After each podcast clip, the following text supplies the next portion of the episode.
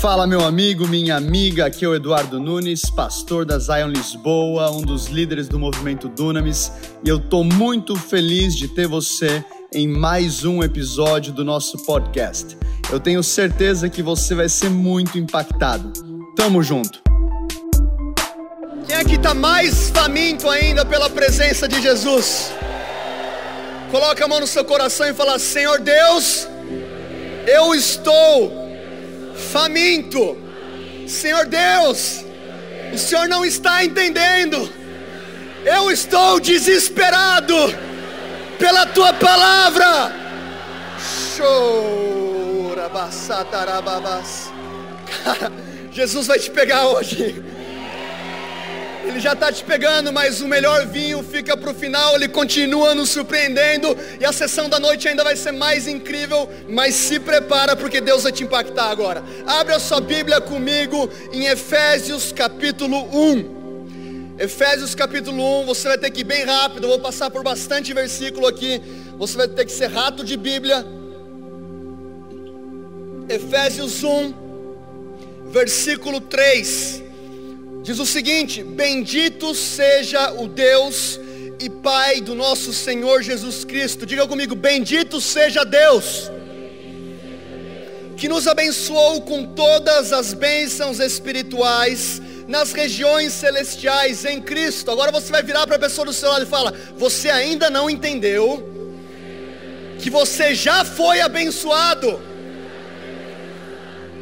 Você já parou para pensar naquilo que Paulo está falando aqui?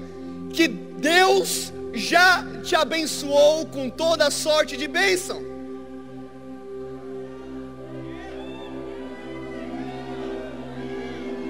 Quem acha que isso aqui é boas novas?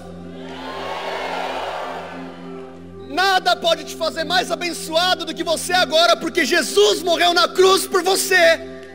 O sangue de Jesus te purificou e você tem acesso à presença do teu Pai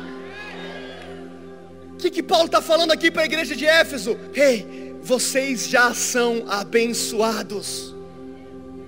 Eduardo, eu não estou experimentando a minha bênção. Ah, fala isso para minha família, você vai ver a bênção que está na minha família.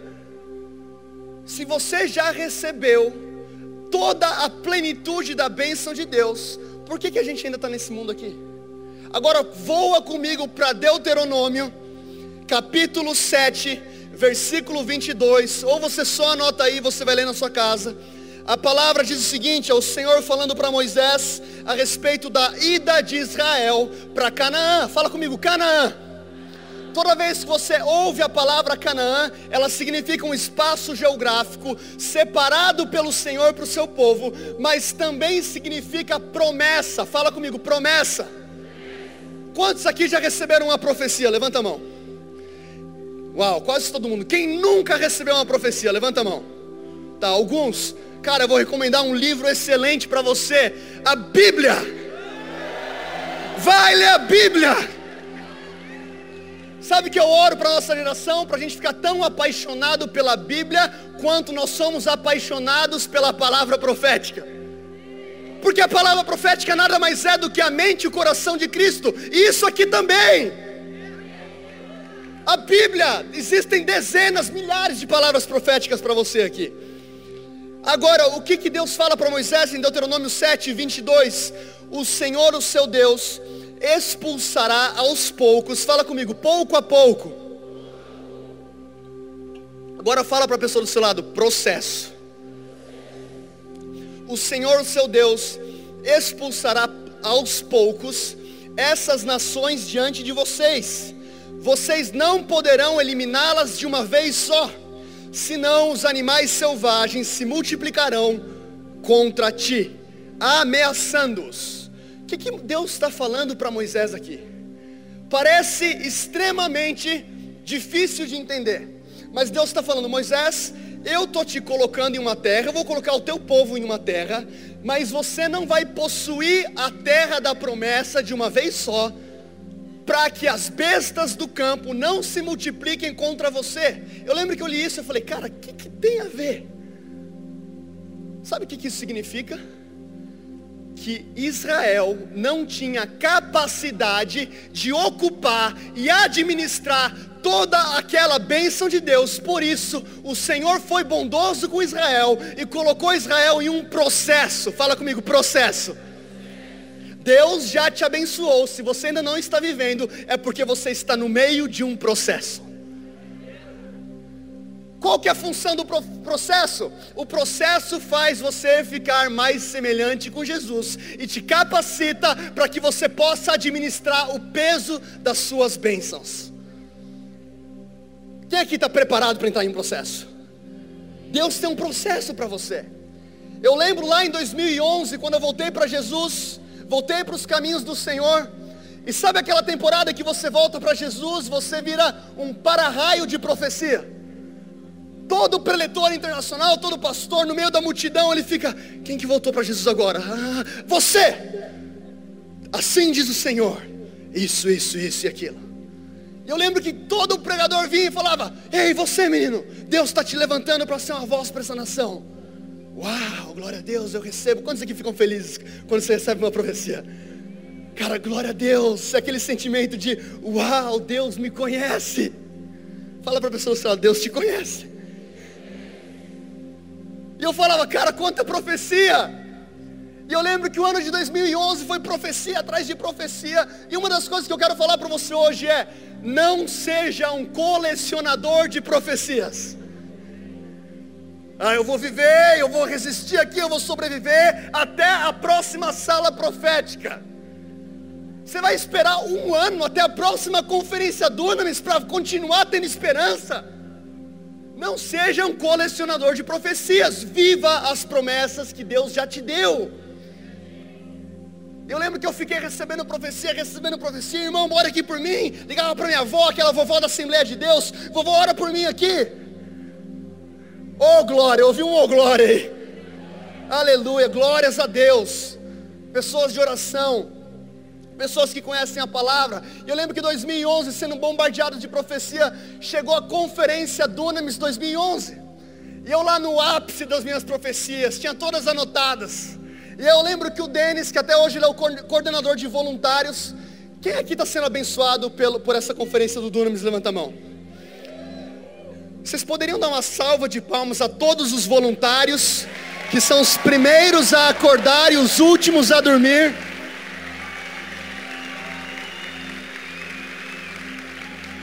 Se não tivesse voluntário, você não estaria aqui, porque os voluntários fazem isso acontecer. E o Denis chegou para mim e falou assim: Dudu, cara, eu quero contar com você para a conferência Dunamis. Aí eu falei, uau, é agora, cara. É aquele momento daquela palavra que foi liberada para mim. Aí eu virei para ele com aquela cara de espiritual, faz uma cara de espiritual aí. Aquela cara de espiritual. Olhei no fundo dos olhos dele, eu disse: Denis, eu vou orar. Sério que você vai orar para perguntar ao Senhor se Ele quer que você sirva no reino dEle? Sério que você vai parar o teu tempo e orar, Deus, o Senhor quer que eu sirva na minha igreja local? O que você acha que Ele vai falar? É tipo virar para tua mãe e falar, mãe, você quer que eu lave a louça? Ela fala, não filho. Eu todo inspirado, eu vou orar, cara, fica tranquilo, eu vou orar. Cheguei no meu quarto e falei, agora é hora de viver aquelas palavras. Você recebeu diversas palavras, talvez na sala profética, talvez aqui. Eu falei, agora é o momento de viver essas palavras. Voltei no outro dia, eu falei, Denis, conta comigo, cara.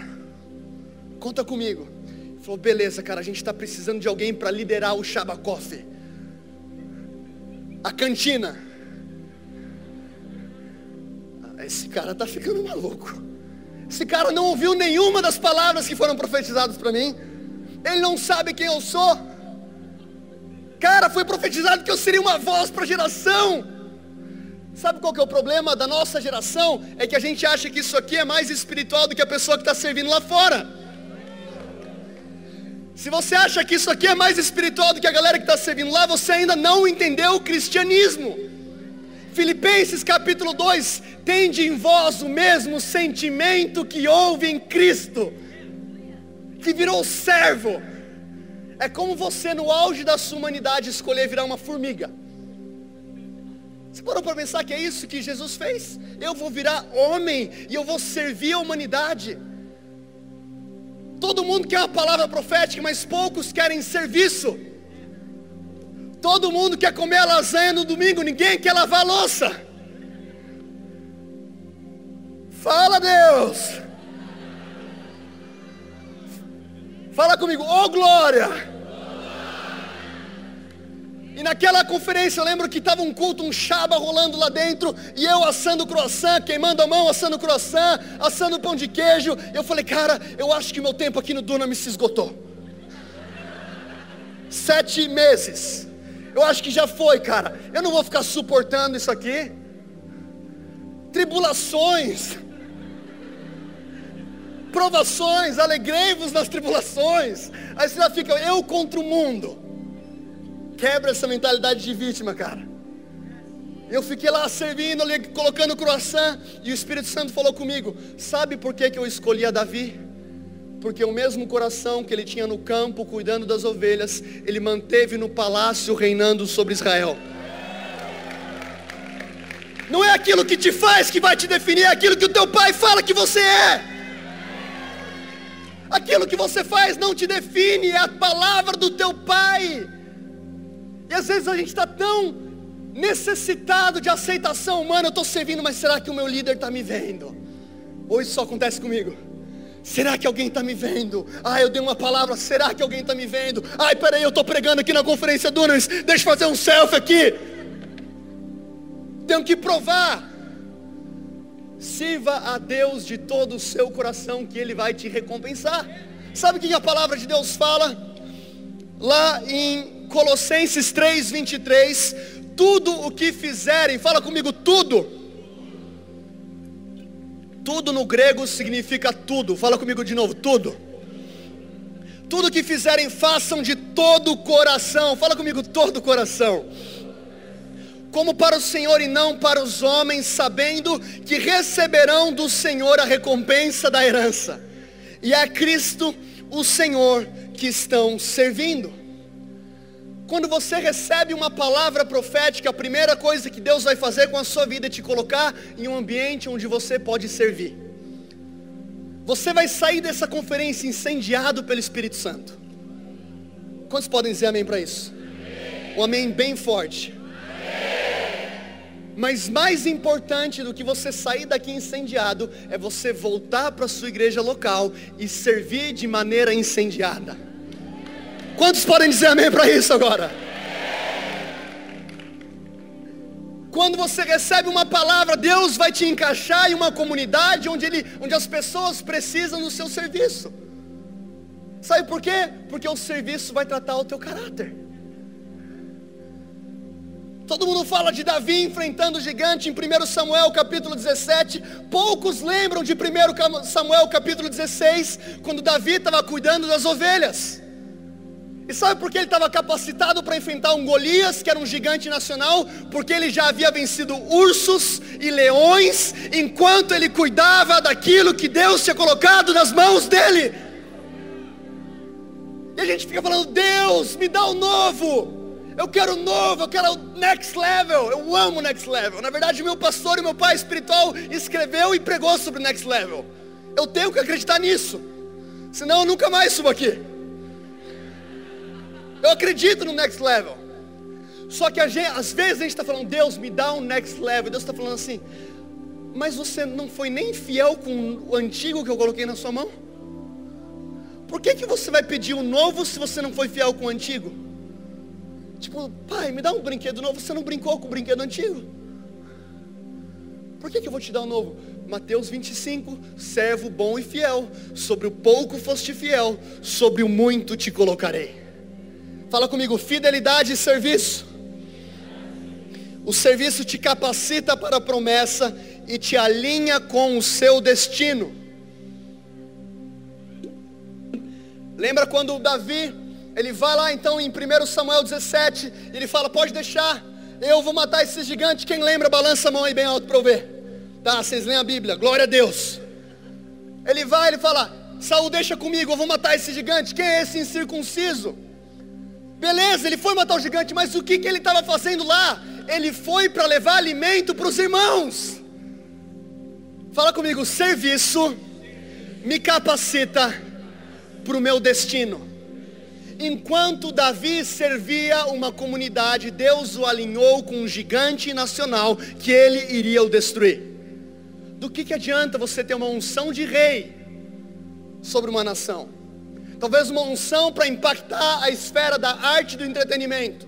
Talvez uma unção para revolucionar a igreja. Talvez uma unção para revolucionar a esfera dos negócios e trazer justiça econômica sobre a nossa nação. Quantos foram chamados para negócios aqui? Levanta a mão. Fala assim, eu. Glória a Deus, nunca se esqueçam dos missionários. Deus quer te abençoar, mas Ele quer largar o seu coração mais do que te abençoar. E às vezes a gente está pedindo, Deus, eu tenho essa unção para fazer isso, isso e aquilo. E Deus está falando, você tem essa unção, que legal. Agora vai servir os seus irmãos que estão precisando. Enquanto você vai servir, você se depara com um gigante nacional e você usa aquela unção que você já recebeu. Agora abre a sua palavra comigo em 1 Samuel capítulo 22.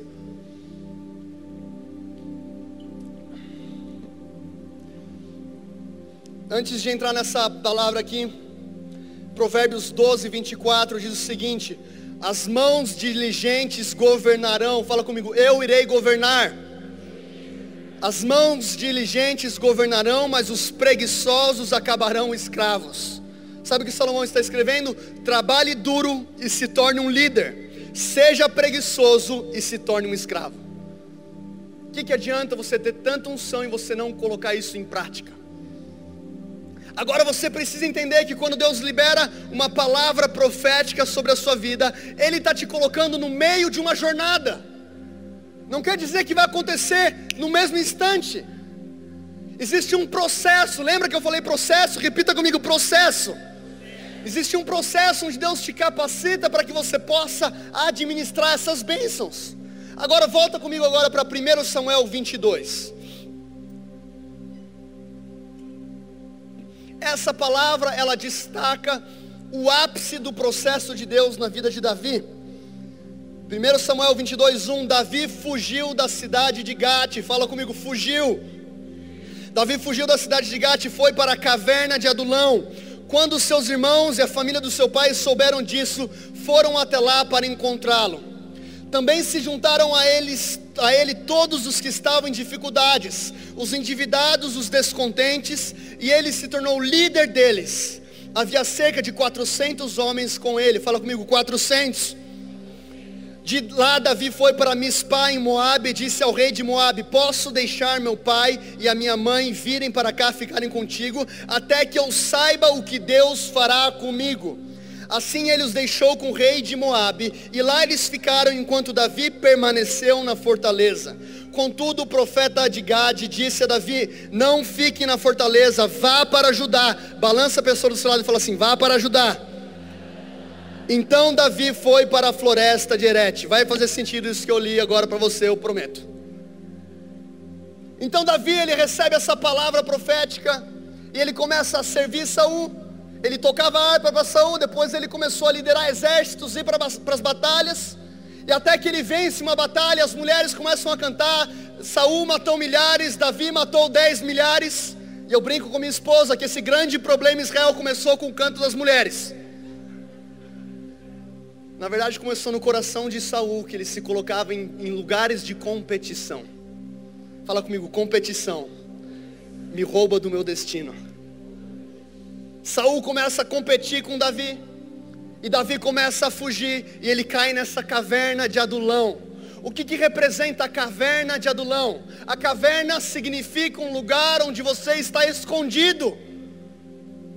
Dudu, mas ninguém me vê servindo, você está na caverna. Dudu, mas eu não estou vivendo a palavra de Deus na minha vida. Você está na caverna. Dudu, mas cara, nada de bom está acontecendo comigo. Continua perseverando, você só está na caverna. Fala comigo, perseverança. E aí Davi ele está naquela caverna. E daqui a pouco a família de Davi aparece na caverna. Daqui a pouco, pior do que a família de Davi aparecendo na caverna, 400 homens desempregados, endividados e descontentes. Até o ponto que Davi fala assim: Eu vou lá para o rei, porque eu preciso entender aquilo que Deus está fazendo comigo. Fala comigo, discernimento. O principal para a sua vida quando você estiver na caverna é discernir aquilo que Deus está fazendo com você. Davi deixa os pais com o rei. Quando ele volta, existem 400 homens naquele local. Sabe o que Deus está fazendo com Davi? Ele está aumentando a capacidade de liderança na vida dele. Ele está aumentando o coração dele para que ele possa reinar sobre Israel. É como se Deus estivesse falando para Davi: Davi, se você for fiel com esses 400, eu vou te colocar para reinar sobre uma nação. Se você for fiel com aquilo que Deus colocou nas suas mãos hoje, Ele vai te levar para as palavras que você já recebeu. Fidelidade te alinha com o seu destino. Davi serviu escondido. Davi não precisava da aceitação dos homens. Ele foi fiel com 400. Imagina 400 caras vindo para Davi depois do culto. Davi, eu preciso de uma oração. 400 deles. Deus está te esticando. Talvez você não está entendendo o que Deus está fazendo com você, mas Deus está te esticando. Deus está esticando a sua capacidade, Deus está esticando o seu coração, Deus está te levando para mais perto dEle, Deus está falando para você, continua acreditando, continua perseverando, continua servindo, continua indo para a igreja, continua jejuando, continua orando, não sei o que você tem que fazer, mas continua. Continua. Fala para a pessoa do seu lado, não para. Cara, você não chegou até aqui para parar agora, pelo amor de Deus. Pelo amor de Deus, continua, cara. Continua. Você só precisa ser fiel com esses 400. Você só precisa ser fiel com aquilo que Deus colocou na sua mão. E a, a, a, caverna representa a temporada onde você precisa de perseverança. Porque lá você vai se sentir perseguido. Lá você vai sentir que as pessoas estão contra você. Eu quero ler algo aqui que marcou meu coração enquanto eu preparava essa palavra. Fala comigo a caverna. Fala comigo bem forte, a caverna vai tratar o meu caráter. Olha só, um trecho, eu não vou ler tudo, mas um trecho da carta que John Wesley escreve para William Wilberforce. Se você não sabe, William Wilber, Wilberforce foi um abolicionista britânico quem se levantou no parlamento inglês para lutar contra a escravidão. Olha só o que John Wesley escreveu para ele. A menos que Deus tenha o levantado para isso, você se sentirá exausto pela oposição de homens e demônios. Mas se Deus estiver com você, quem poderá ser contra? Serão todos os homens juntos mais fortes do que Deus? Não se canse de fazer o bem, siga em frente, no nome poderoso de Jesus, até que a escravidão possa ser banida de uma vez por todas. Do seu amado servo John Wesley. Quantos aqui foram chamados para a esfera da política? Faz barulho aí. Faz barulho, isso aí não é barulho. Faz barulho aí de verdade. Quantos aqui estão preparados para enfrentar a corrupção no nosso Brasil? Faz barulho aí. Toda a igreja deve fazer barulho para isso. Faz barulho aí, igreja. O que, que John Wesley está fazendo, falando para William Wilberforce? Essa, essa, carta foi escrita seis anos depois que William Wilberforce entrou nessa batalha. Ele estava quase desistindo. Quase desistindo. E, e John Wesley fala: Deus te levantou para um tempo como esse. Assim como Mordecai fala para Esther, você nasceu por um propósito. Deus te levantou para um tempo como esse. Você foi levantado por um motivo, você não está aqui por acidente. Deus tem um propósito para a sua vida. Deus te escolheu e te chamou com uma santa vocação. Não seja um cristão vagando na eternidade, que frequenta uma igreja legal de domingo, sem ser relevante na sociedade. Você pode ser relevante em qualquer lugar que você tá, está. A única coisa que você tem que fazer é servir como se você estivesse servindo para Jesus. E John Wesley fala: não desista, não desista. Se Deus te levantou, será que todos os homens são mais fortes do que Deus? 33 anos depois dessa carta, a abolição da escravatura foi aprovada na Inglaterra. Três dias depois, William Wilberforce morre. Legado. Se você quer deixar um legado, você precisa ser perseverante. Você precisa continuar batalhando. Você não pode desistir. Você tem que estar tão bem quando você está no ápice daquela montanha, assim como você vai estar bem quando você estiver no vale passando por dificuldade. Abre lá comigo em Romanos capítulo 5. Oh, cheio. Fala comigo o processo.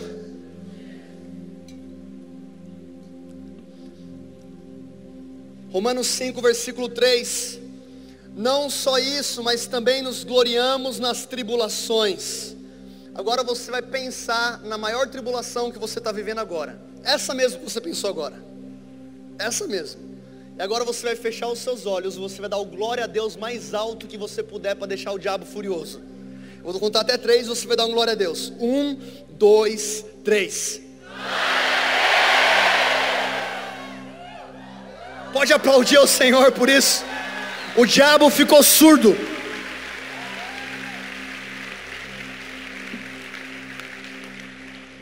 Escreve: não só isso, mas também nos gloriamos nas tribulações, porque sabemos que a tribulação produz perseverança. Fala comigo, perseverança. E a perseverança, um caráter aprovado, e o caráter aprovado, esperança, e a esperança não nos decepciona, porque Deus derramou o seu amor em nossos corações, por meio do Espírito Santo que Ele nos concedeu. Paulo está falando, essa tribulação que você está passando, está gerando uma resiliência, uma perseverança santa no seu coração. E se você não parar, ah, se você não parar, você vai continuar, e essa perseverança vai gerar em você um caráter aprovado. Fala comigo caráter aprovado. E esse caráter aprovado vai gerar esperança. É um processo, é um ciclo que Deus está colocando na sua vida. E muitas vezes a caverna vai ser o começo desse ciclo. Onde você está falando, Deus, mas eu já recebi a palavra profética de Samuel falando que eu seria o rei. Mas eu não estou entendendo o que está acontecendo na minha vida. O ápice do processo é quando você sabe aquilo que Deus já falou para você. Você sabe para onde você está indo, mas você não tem a menor ideia do que está acontecendo no presente. Quem está no processo aí, levanta a mão. No 100% do salão. Está no processo, cara. Você já sabe o que Deus falou para você, você sabe para onde ir, mas Deus está te trazendo entendimento entendimento que você precisa de perseverança, entendimento de que o serviço vai te capacitar, entendimento que você precisa ter um caráter aprovado. A caverna vai tratar o teu caráter. A perseguição vai tratar o teu caráter. A perseguição vai fazer duas coisas com você. Ou você vai gerar um coração de Jesus que consegue perdoar aqueles que estão te ofendendo e te machucando ou você vai cultivar amargura, ou você vai cultivar falta de perdão, e aí quando você entra na plenitude da promessa, você vai falar assim: quem me viu passar pela, pela prova e não me ajudou, quando me vê na bênção vai se arrepender. Se você não abraça a temporada de processo na sua vida, é a velha história do oprimido se tornar o opressor. Sabe por que Deus te colocou na caverna para tratar o seu coração? Você achava que era Saul, mas na verdade é Deus. Você achava que era Saul te perseguindo, mas Deus está te empurrando para a caverna para tratar o seu coração. Você achava que era o diabo te perseguindo, mas é Deus te expulsando da sua zona de conforto. Você achava que eram seus inimigos, mas é Deus falando: Filho, eu quero tratar o seu coração. Você achava que era o inferno se levantando quando Deus está falando, eu estou com você, eu só quero trazer entendimento para aquilo que eu quero tratar para você, antes que você entre na sua promessa, sem ter a capacidade de administrar o peso da minha bênção e da minha glória. Processo. Você não quer processo? Vai lá recebe a palavra. Imagina Davi recebendo aquela palavra profética, talvez com 15 ou 16 anos, e saindo lá daquele momento onde ele recebe a unção de Samuel e falando: Eu estou pronto. Eu estou pronto, 15 anos para reinar em Israel. O que, que você está pronto, moleque? Volta para o campo, vai cuidar de ovelha, vai estudar, vai trabalhar. Você não está pronto coisa nenhuma. o processo vai te trazer capacitação. Capacitação vai tratar o seu caráter. Oh, Jesus. Abre comigo aí em Mateus 5, 43, 44.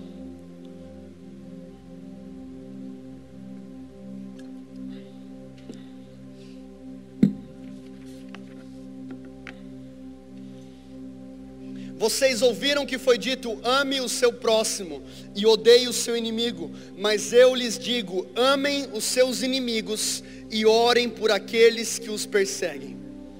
No processo, Deus te ensina sobre o perdão. Ai de mim, ai da nossa geração de receber as palavras sem um coração que perdoa, sem um coração que está preparado para se livrar das ofensas sendo, sem um coração que está pronto para perdoar. Ai da nossa geração. Se você for ler em Gênesis 41, José tinha dois filhos, um se chamava Manassés, fala comigo, Manassés. O outro se chamava Efraim, fala comigo, Efraim. A palavra Manassés significa: Deus me fez esquecer da aflição da casa do meu pai. Fala comigo, perdão. E a palavra Efraim significa: Deus me deu vitória na terra da minha aflição. Antes de você receber a sua vitória, você precisa passar pelo Manassés, que é a temporada onde Deus vai curar o seu coração e você vai perdoar todas as pessoas que te machucaram.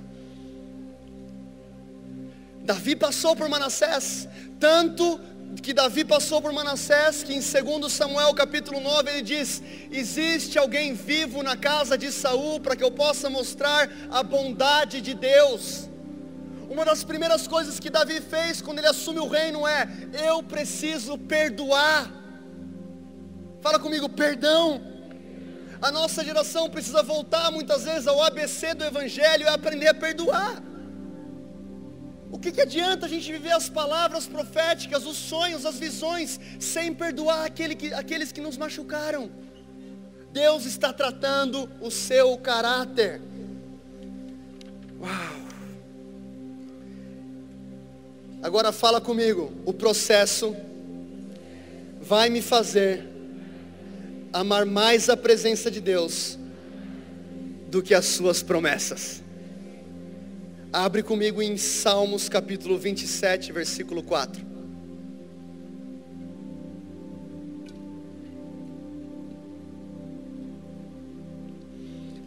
Uma coisa pedi ao Senhor e a buscarei, que eu possa morar na casa do Senhor todos os dias da minha vida, para contemplar a formosura do Senhor e habitar no seu templo.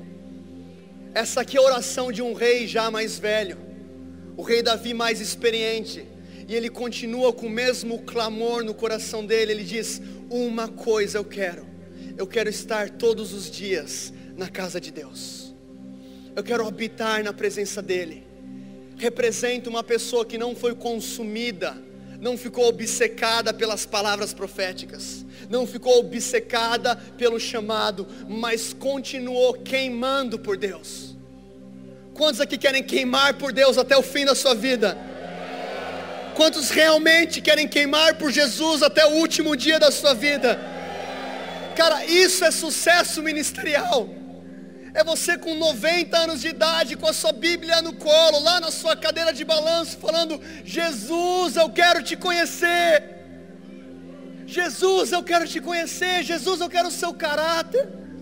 Jesus, eu quero amar como o Senhor ama, eu quero perdoar como o Senhor perdoa. Jesus, eu preciso te conhecer. Essa é a oração de Davi. Uma coisa, eu quero habitar na presença de Deus. É a prioridade de Davi quando ele começa a reinar em Israel, ele traz a arca para Jerusalém, ele estabelece adoração e intercessão por 40 anos. Se você quer viver o chamado de Deus na sua vida, você precisa orar, você precisa adorar, você precisa permanecer na presença dEle. Outro dia um jovem chegou para mim e falou: Dudu, eu tenho um chamado de Deus na minha vida. Eu falei, qual que é o seu chamado? Eu vou impactar a esfera dos negócios. Eu falei, amém. Cara, eu vou levantar bilhões para o reino de Deus, para financiar o reino aqui na terra. Amém. Cara, conta comigo na faculdade do Dunamis. Amém. Eu falei, cara, eu acredito nisso. Passou três semanas, ele volta para mim e fala: Dudu, cara, eu estou desistindo daquilo que eu te falei. Eu falei: O quê? Não, estou desistindo, cara. Eu falei: Por que você está desistindo? Como assim? Cara, está demorando muito. Três semanas! Três semanas! Sabe por que a gente está desistindo? Porque a gente não passa tempo na presença de Deus, porque é a presença de Deus que nos fortalece, nos faz permanecer. Sabe por que a gente está cansado? Porque a gente não passa tempo com Deus, porque a presença dEle é a nossa força. Olha só o que Isaías escreve em Isaías 43.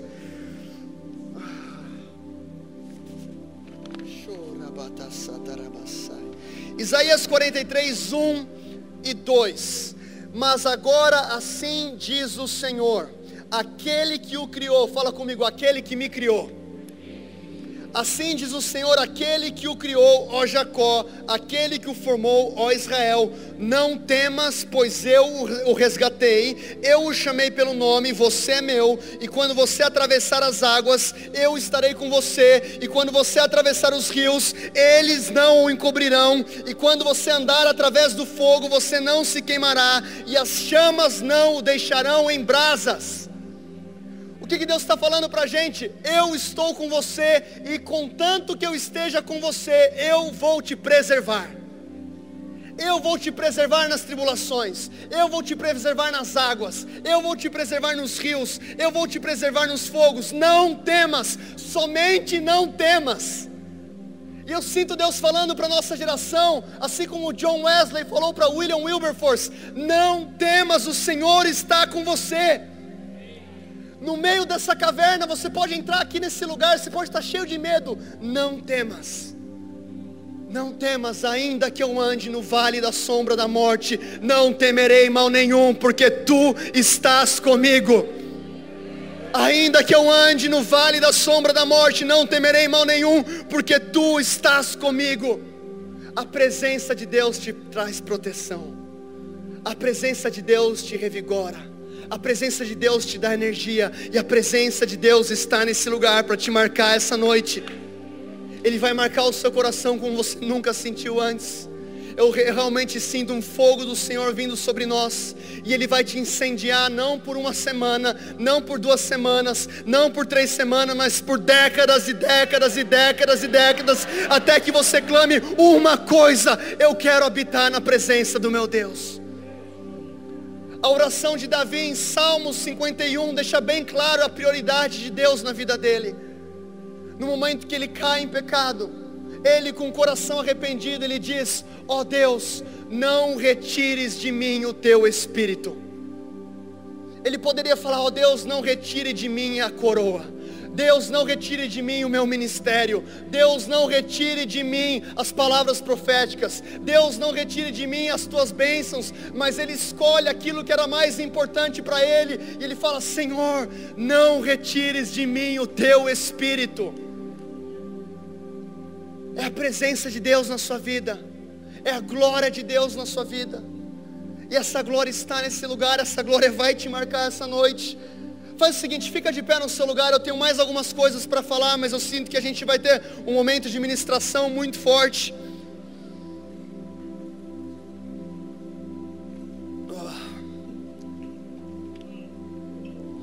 Vem Espírito Santo, peço que o Senhor já comece a liberar o seu fogo. Aumenta a tua presença, Espírito Santo. Êxodo 33, 14 a 16, respondeu o Senhor. Esse é o diálogo de Moisés com o Senhor. Respondeu o Senhor: Eu mesmo acompanharei e lhe darei descanso. Vira para a pessoa do seu lado e fala: O Senhor vai te acompanhar, e Ele vai te trazer descanso. Eu mesmo acompanharei e lhe darei descanso. Então Moisés declarou: Se não fores conosco, não nos envies. Como se saberá que eu e o teu povo podemos contar com o teu favor, se não nos acompanhares? O que mais poderá distinguir a mim e ao teu povo de todos os demais povos da face da terra? Moisés sabia de duas coisas. Ele sabia que a presença de Deus, sem as promessas de Deus, ou melhor, as promessas de Deus, sem a presença de Deus, não tinham valor algum. Ele fala: Senhor, não nos deixe sair daqui se a tua presença não for conosco. Eu oro para que Deus levante essa geração no Brasil, que vai clamar: Senhor, eu não quero só as promessas sem a tua presença. Eu não quero só o meu chamado sem a tua presença. Eu não quero viver como sendo um empresário de sucesso se o Senhor não estiver na minha empresa. Eu não quero liderar jovens se a sua presença não estiver no meu meio. Eu não quero invadir a esfera da arte, do entretenimento, se não for pela tua presença e pela tua criatividade. Eu não quero entrar na esfera do governo se o Senhor não estiver comigo. Mas se o Senhor estiver comigo, ainda que eu ande pelo vale da sombra da morte, não temerei mal nenhum, porque tu estás comigo ainda que eu ande no meio do vale da sombra da morte, não temerei mal nenhum. A presença de Deus está quebrando medo essa tarde. Medo de você viver a plenitude do teu chamado, medo de você dar o passo de fé, mas a presença do Senhor vai contigo. E Moisés diz ao Senhor: O que pode nos distinguir dos outros povos se não for a tua presença? Nós usamos as mesmas roupas, nós dirigimos os mesmos carros que os gentios, nós trabalhamos nos mesmos trabalhos. O que, que vai te distinguir deles é a presença de Deus, é a glória de Deus, é o cabote de Deus, é a manifestação poderosa do Espírito Santo, é o amor de Deus Pai, é a comunhão com o Espírito Santo, é a restauração de Jesus, é o sangue de Jesus, ele é o Alfa, Ele é o Ômega, Ele é o início e o fim, aquele que era, que é e há de vir, e Ele que muda a sua vida. Ele te restaura, Ele te santifica, Ele te purifica. É a presença. Você entra na caverna de Adulão, que é a caverna do processo, para você entender que a palavra, a palavra profética, as promessas não são nada, se você estiver do lado do coração de Jesus. E nessa caverna você vai aprender a amar mais Jesus do que as promessas. Levanta suas mãos. Xandarabakatarabasai.